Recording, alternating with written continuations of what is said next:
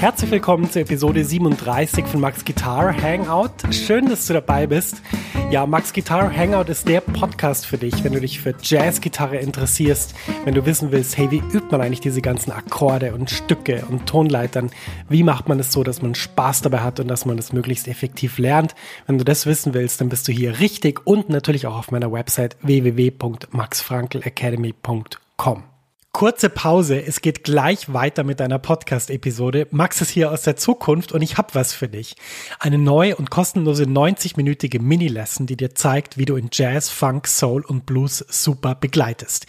Ja, du lernst Drop-Tour-Akkorde und ich zeige dir wichtige Begleitpatterns für Swing und Bossa Nova. Außerdem verrate ich dir eine super Technik, mit der du die wichtigen Sounds wie C Major 7 oder C Moll 7 um die 9 erweiterst, ohne dass du neue Akkorde lernen musst. Und schließlich verrate ich dir noch mein wichtigstes Tool für das das Üben von Akkorden. Mit ihm kannst du jeden Akkord sofort auf der Bühne oder im Proberaum einsetzen. Ja, ich habe so viele Fragen zum Thema Begleiten und Akkorde bekommen, dass ich diese Mini-Lesson wirklich voll gepackt habe mit dem, was ich weiß. Du kannst die auch sofort anschauen. Die Mini-Lesson ist ein Video und das Coole ist eben, selbst wenn es jetzt nachts um vier ist, dann kannst du die jetzt anschauen und kannst damit deinen nächsten Schritt auf der Gitarre machen. Und das wäre doch echt super cool. Ja, ich würde mich riesig freuen, wenn du dich für die Mini-Lesson anmeldest. Du findest sie unter der Adresse www.maxfrankelacademy.com schrägstrich mini-lesson. Ich buchstabiere das mal kurz. www.maxfrankelacademy.com schrägstrich M-I-N-I-L-E-S-S-O-N. Du findest den Link natürlich auch in den Show Notes dieser Podcast-Episode. Da kannst du einfach draufklicken und dann kommst du direkt zur Mini-Lesson. Viel Spaß damit und jetzt geht's weiter im Podcast. Ja, heute habe ich ein Thema mitgebracht für alle Menschen, die, wenn sie ja ein C Major 7 auf dem, auf dem Notenblatt sehen, dann äh, die C-Dur-Tonleiter auspacken und sich fragen, warum das eigentlich nicht so toll klingt, warum das eigentlich nicht so toll klingt wie bei ihren ganzen Helden. Oder Leute, die vielleicht sagen, naja gut, ich kann schon ein paar Sachen spielen über diesen C Major 7, aber irgendwie, ich weiß nicht, gibt's da nicht noch mehr oder gibt's da nicht noch interessantere Sachen? Wir kümmern uns heute also mal um diesen Akkordtyp und was man darüber improvisieren kann. Und ich habe dir alle Möglichkeiten Seiten, die ich im Folgenden jetzt nennen und besprechen werde, natürlich auf einem PDF notiert. Das kannst du auch runterladen unter www.maxfrankelacademy.com slash 037 für die 37. Episode.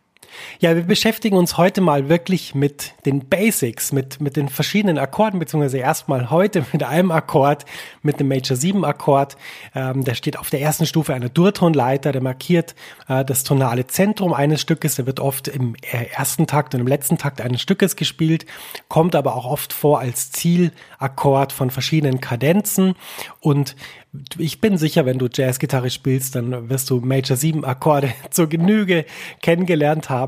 Und ich glaube, die Schwierigkeit an diesen Akkorden ist eben, dass sie zwar einen sehr bestimmten Sound haben, aber dass man, wenn man mit der Durtonleiter drüber improvisiert, eigentlich so ein bisschen im, ja, wie soll man sagen, im Nirgendwo fischt. Es ist, es ist nicht richtig äh, falsch, nee, es gibt eigentlich nur einen Ton, der ein bisschen kritisch ist, das ist der Ton F, ähm, der, ja, vielleicht nicht ganz zum Sound passt, aber Ansonsten ist es eigentlich ein sehr, wie soll man sagen, so ein sehr schöner Klang und so. Und irgendwie ist das auch das Problem. Ja, man muss, man muss irgendwie was finden, was, was vielleicht auch interessant klingt, was den Akkord ein bisschen färbt. Und da gibt es eben verschiedene Techniken, die man anwenden kann. Und ich möchte heute drei davon vorstellen. Und wir steigen direkt ein und äh, beginnen mit unserer Lieblingstonleiter. Genau, du ahnst es schon, die Pentatonik. Ja, bevor wir zu einer ganz tollen Möglichkeit der Improvisation kommen über unseren Akkord, möchte ich dir zuerst zeigen, wie wichtig es ist, dass man immer genau weiß, was ein bestimmtes Improvisationskonzept mit einem Akkord anstellt. Also das heißt, wenn ich einen Akkord habe wie C Major 7, dann überlege ich mir immer genau, was die Töne, die ich darüber spielen soll, mit dem Akkord machen.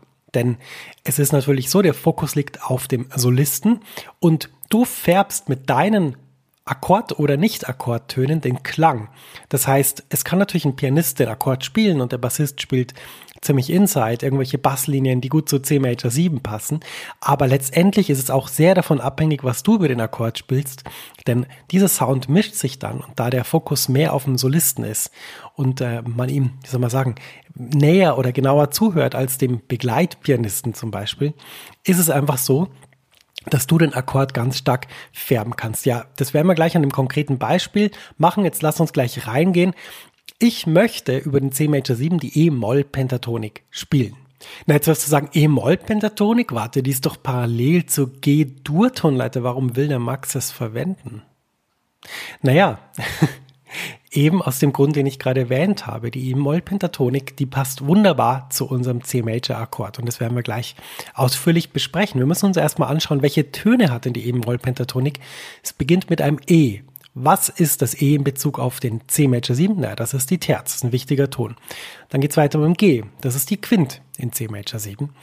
Dann geht's weiter mit einem A. Aha, was ist das A in Bezug auf den C Major 7? Ah, das ist die sechste. Man nennt sie auch die 13, je nachdem, wie man das Akkordsymbol aufbaut. 6 oder 13 liest man oft. Dann kommen wir wieder zum Akkordton, das ist das H, das ist die Major 7. Und dann kommen wir zu einem Ton, der heißt D. Und in Bezug auf C Major 7 ist das D die None. Aha, Super interessant. Und dann sind wir wieder bei unserem Ausgangston beim E, das ist die große Terz. Das heißt, welche Töne du betonst, sind, ich wiederhole sie nochmal, 3, 5, 6, Major 7 und 9. Das heißt, du färbst den C Major 7, fügst ihm also noch die None hinzu und die 13 hinzu und spielst ansonsten zum Beispiel die große Terz oder die Quint oder die Major 7. Ja, das klingt doch nach einem sehr interessanten, coolen Sound. Und genau aus dem Grund kann man die Töne der E-Moll-Pentatonik wunderbar in C Major 7 benutzen. Ja, und bevor du jetzt sagst, oh Mann, oh, da muss ich wieder rechnen und dann muss ich wieder transponieren, keine Panik. Ich habe das alles aufgeschrieben mit einem Fingersatz, mit den Tönen, mit, mit einer Tabulatur, wo du genau sehen kannst, wie ich das spiele. Meine Taktik ist, ähm, diese, äh, wie soll man sagen, diese Art über einen Akkord zu improvisieren, erstmal in, einem bestimmten, in einer bestimmten Position vom Griffbrett auszuprobieren und die da so gut zu können, dass man damit wirklich Musik machen kann. Und ich habe dir für jedes Beispiel, was wir heute besprechen, das so aufgeschrieben, dass du einfach die Gitarre nehmen kannst, ein C Major 7, entweder den Loop oder dir zum Beispiel von iReal Pro ein C Major 7 ähm, Playalong äh, spielen lassen kannst und dann einfach diese Sachen ausprobierst. Das heißt, die erste ganz tolle Art, über ein C Major 7 zu improvisieren, ist, wir benutzen die E-Moll-Pentatonik und wir erzeugen damit einen C Major 7 9 13 Sound. Klingt doch abgefahren, oder? Ja, warum es auf jeden Fall eine gute Idee ist, mal eine Pentatonik zu benutzen und nicht die C-Dur-Tonleiter, ist folgende. Man könnte jetzt argumentieren, naja gut, die Töne der E-Moll-Pentatonik, die finde ich ja in C-Dur genauso. Warum macht es also Sinn, eine Pentatonik zu benutzen, wenn ich einfach die Durtonleiter spielen könnte zu meinem C Major 7. Das hat folgenden Grund. Die Reduktion auf die spannenden Töne bringt oft ein sehr viel interessanteres Ergebnis, als wenn ich die spannenden Töne mit weniger spannenden Tönen mische. Was meine ich jetzt damit? Es gibt in der C-Dur-Tonleiter Töne, die ja ganz interessant klingen, wie zum Beispiel die Non oder die 13, also das D und das A. Aber es gibt eben auch Töne, die relativ profan oder normal klingen, weil sie einfach im Akkordsymbol schon vorhanden sind. Zum Beispiel wie der Grundton oder die Quinte. Die fügt jetzt nichts wahnsinnig Spannendes hinzu. Das ist wie wenn ich jetzt sage, heute ist schönes Wetter, und dann kommt jemand anders und sagt, ja, ja, genau, heute scheint die Sonne. Naja, fügt dem nicht wirklich was Spannendes hinzu.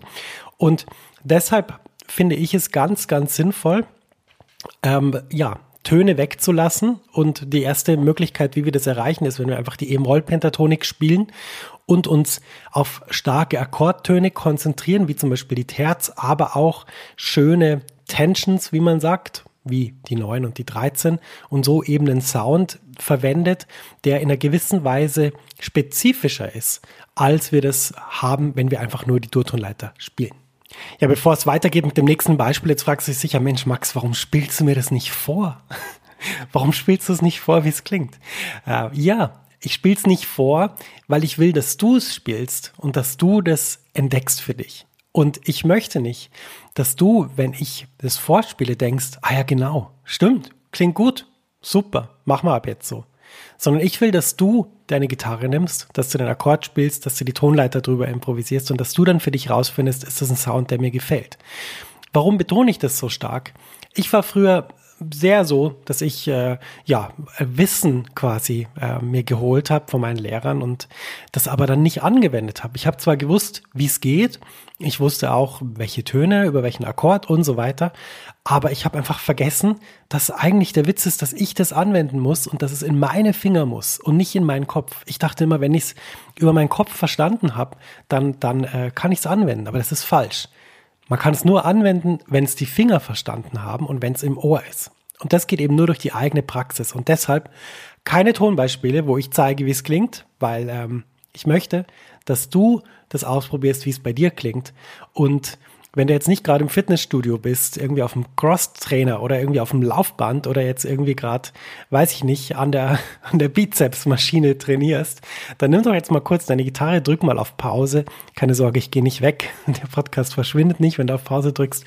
Probier das gleich mal aus. Nimm deine Gitarre, spiel die Tonleiter und ähm, ja, hör dann mal den Sound an. Wenn äh, du die Tonleiter jetzt nicht so ohne weiteres spielen kannst, dann würde ich doch vorschlagen, dir erst das PDF runterzuladen, äh, wo ich es genau beschrieben habe. Aber dann kannst du im Prinzip genau das gleiche machen, was ich jetzt gerade erzählt habe. Ja, die zweite Möglichkeit, die man verwenden kann, über den C Major 7 Akkord richtig cool zu improvisieren, ist eine Durtonleiter, aber nicht die C-Durtonleiter, sondern eine andere, die G-Dur-Tonleiter. Und diese Tonleiter äh, kümmert sich um diesen Punkt, den ich gerade erwähnt hatte. Ich hatte doch gerade gesagt, es gibt in C-Dur ganz äh, tolle Töne. Ein, einer davon ist ein bisschen kritisch, das F. Und vielleicht hast du den Begriff Avoid Note schon mal gehört. Ähm, Avoid Note ist so, ja, ist so ist nicht richtig. Avoid Note ist nicht richtig. Äh, ist kein richtiger Begriff, weil man diese Note eigentlich nicht ja, meiden sollte, sondern weil man einfach wissen muss, wie man damit umgeht. Kurz erklärt, ein C Major 7 Akkord hat einen bestimmten Sound. Ein C Major 7 Akkord, habe ich schon erwähnt, klingt wie zu Hause, klingt wie was Gewohntes, klingt angenehm warm. Und es gibt eben in der C-Dur-Tonleiter einen Ton, das F. Wenn man den über diesen Akkord spielt, dann ja, verschleiert er diese Wirkung von dem Akkord ein bisschen. Der Akkord klingt dann einfach nicht mehr so warm, sondern es klingt ein bisschen dissonant. Womit hat es zu tun? Es hat zum Beispiel damit zu tun, dass das F im Verhältnis eines Tritonus, also ein Tritonus entfernt ist vom H. Das H ist ein sehr wichtiger Ton in so einem C Major 7. Das ist eigentlich der Ton, der diesem Major 7 Sound so eine richtige Weite gibt, nämlich die Major 7. Und wenn wir also diesen Ton drin haben und dann aber das F ein Tritonus entfernt von diesem Ton haben, dann gibt es da zwischen diesen beiden Tönen ein bisschen so ein, so ein Clash, also so ein bisschen, es klingt so ein bisschen komisch zwischen den beiden.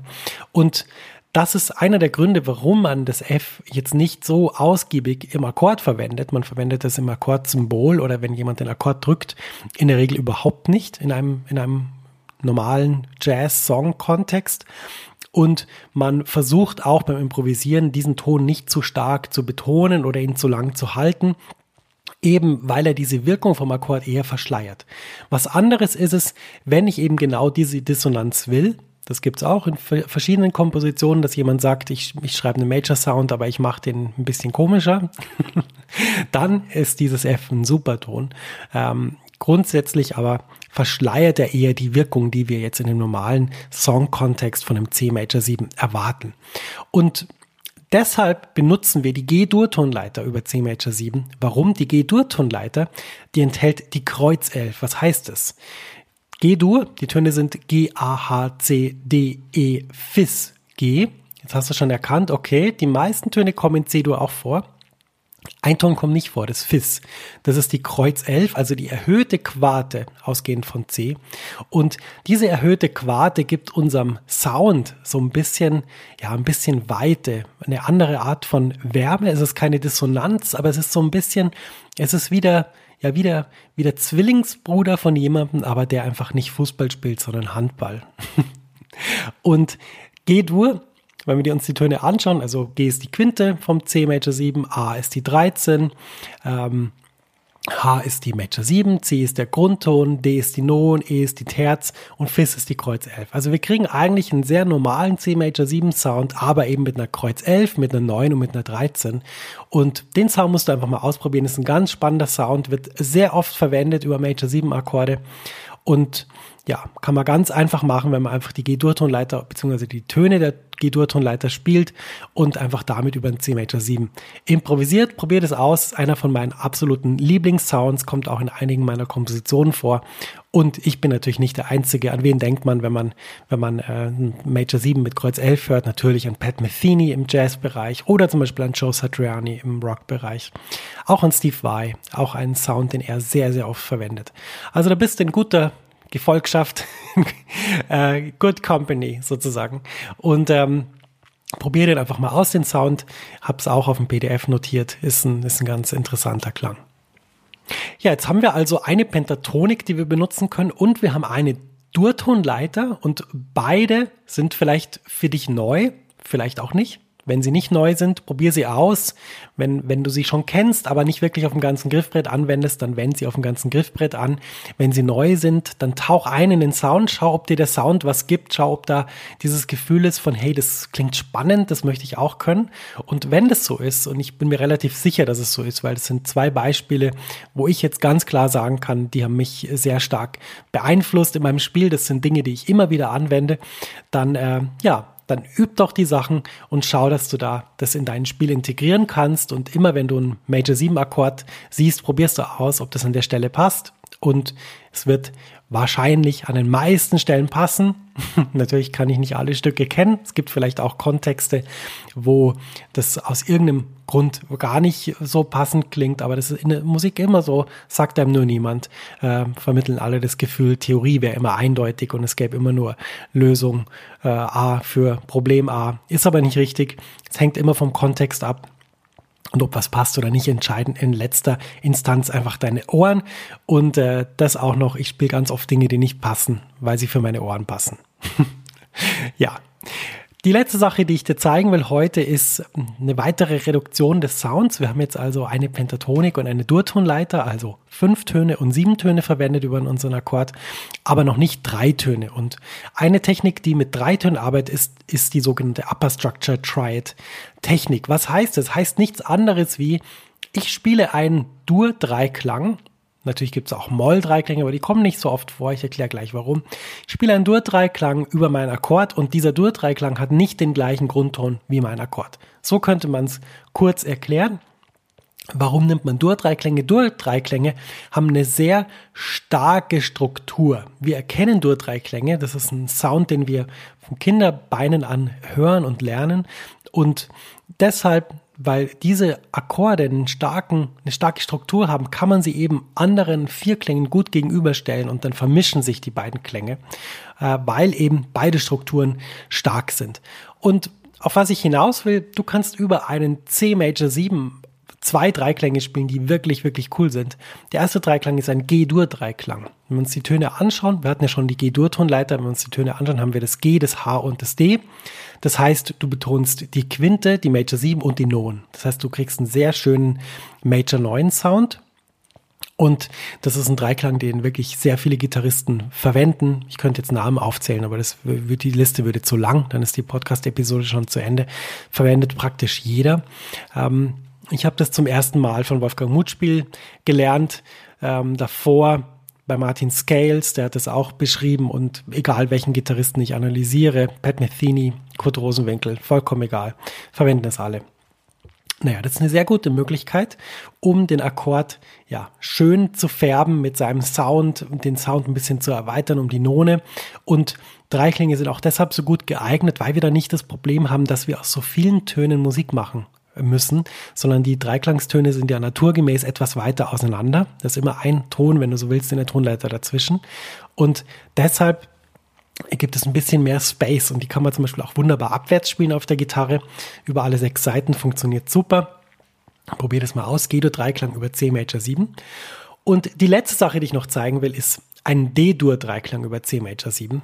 Das klingt ziemlich cool. Wenn wir D-Dur-Dreiklang äh, haben oder spielen, dann haben wir ein D, ein Fis und ein A. Und das sind jetzt wirklich drei Töne, die in dem C Major 7 Vierklang überhaupt noch nicht vorkommen. Das ist nämlich die Non, die Kreuz 11 und die 13. Das heißt, hier spielen wir wirklich sozusagen die oberen Erweiterungen von dem Akkord. Und durch die Kreuz 11 hatte ich ja vorher schon erwähnt, bei G-Dur kriegt es auch so einen sehr schwebenden, schönen Klang. Das heißt, wenn du das nächste Mal jetzt ein C Major 7 äh, siehst oder spielst oder deine Band spielt es, dann spiel noch mal einen D-Dur-Dreiklang, dann wirst du merken, wow, krass, da hebt sich gleich die Decke. äh, da fliegt gleich die Decke weg und das Dach auch. Ähm, klingt sehr, sehr cool, ein sehr, sehr interessanter, spannender Klang und ja, die, den, den würde ich einfach mal ausprobieren, genauso wie den Gedo. Der Gedo ist so ein bisschen der Streberbruder, finde ich. Das ist alles schön und fein, aber er ist einfach nicht so abgefahren. Und, und der Gedo-Dreiklang ist ein bisschen so wie der, wie der punkige Bruder, der so einen Irokesenschnitt hat und, und ähm, ja, den oben gefärbt hat in Pink und in, in Grün, Giftgrün. Ja, das ist so ein bisschen der D-Dur-Dreiklang. Ja, wir wollen nochmal zusammenfassen. Also es gibt verschiedene Möglichkeiten über den C Major 7. Das sind sicher auch nicht alle. Ähm, Warum betone ich das, dass das nicht alle sind? Manche Menschen denken ja, man müsste alles können und müsste alles anwenden und dann wäre man ein guter Musiker. Es stimmt aber nicht. Man ist dann auch ein guter Musiker. Es gibt natürlich viele Wege zu, zu guter Musik oder zu, zu schöner oder toller Musik. Ja, man ist ein guter Musiker, wenn man in der Lage ist, die Konzepte, die man lernt, anzuwenden und damit Musik zu machen. Und das ist jetzt einfach ein Appell an dich wir haben jetzt gelernt, über 10 Meter 7 kann man wunderbar die E-Rollpentatonik spielen. Man kann sehr gut die G-Dur-Tonleiter benutzen. Und man kann auch als Dreiklänge den G-Dur-Dreiklang und den D-Dur-Dreiklang benutzen. Und jetzt ist es an dir. Schnapp dir deine Gitarre, Probier die Sachen aus, lad natürlich das PDF runter, da hast du die Fingersätze. Gerade bei den, bei den Trials, bei den Dreiklängen gibt's äh, ja viele Fingersätze, viele mögliche. Es gibt auch viele unmögliche, die überhaupt äh, nicht funktionieren, die keinen Spaß machen. Ich habe dir aus meiner jahrelangen Erfahrung als Gitarrist und natürlich auch als Lehrer die aufgeschrieben, die wirklich funktionieren, die auch äh, Spaß machen anzuwenden. Es gibt ja auch Dreiklänge und Dreiklangsfingersätze, die in der Theorie ganz super sind, aber man kann sie einfach nicht anwenden weil es entweder zu kompliziert ist oder äh, einfach ja, nicht spannend klingt, wenn man ständig irgendwelche Knoten in den Finger hat. Und ja, das wollte ich vermeiden. Deshalb lade das PDF runter www.maxfrankelacademy.com slash blog slash 037 für die 37. Episode. Und wenn du irgendwelche Fragen hast, kannst du dich natürlich jederzeit melden, max at maxfrankel.com, bekommst du eine Antwort. Und ähm, dann hoffe ich, dass äh, deinem deiner Karriere als Jazzmusiker, als Jazzgitarristin oder Gitarrist nichts mehr im Wege steht, dass du vor allem die Musik genießt und Spaß dran hast und dass du einfach weiter lernst. Äh, vielleicht hast du ja auch diesen Mythos äh, gelernt bekommen in der Schule, dass man ab einem bestimmten Alter nicht mehr weiter lernen kann. Naja, das ist längst widerlegt und man sagt sogar, dass das tägliche Lernen extrem wichtig ist für die Struktur des Gehirns und natürlich auch für wie fit man im Alter ist. Und deshalb, wenn du was tun willst für dich selber, wenn du Spaß haben willst im Hier und Jetzt, aber auch noch in 30 Jahren, dann ähm, ja, lern doch diese Sachen möglichst heute und äh, wiederhol sie morgen und übermorgen. Und äh, wenn es nach vier Tagen dann richtig toll klingt, dann schreib mir doch eine E-Mail oder hinterlass eine Bewertung im iTunes Store. Kannst du auch machen unter Max Guitar Hangout, den Podcast suchen und da eine Rezension schreiben. Ich freue mich immer sehr über Rezensionen, ähm, weil es einfach schön ist zu hören, wie die Podcasts so auf dich und auf euch wirken. Und ähm, ja, ich habe auch das zuletzt noch auf der Tour ein paar Leute getroffen, die meine Podcasts hören. Vielen Dank äh, für die Unterstützung, auch äh, in, in Persona auf Konzerten. Habe mich sehr gefreut und ja, ich hatte sehr viel Spaß auf der Tour. Und ähm, ja, plan schon wieder die nächste. Es ist einfach schön, auf Tour zu sein und Musik zu spielen. Es ist einfach eine schöne Sache. Aber auch vor diesem Podcast-Mikrofon zu sitzen, ist eine sehr, sehr schöne Sache. Es macht mir unendlich viel Spaß. Und deshalb danke ich dir herzlich fürs Zuhören, wünsche dir einen sehr guten Freitag, ein schönes Wochenende und wir hören uns wieder in 14 Tagen, wenn es dann wieder heißt, Max Guitar Hangout ist wieder da mit einer neuen Episode. Bis dahin, alles Gute und ja, hau rein, dein Max.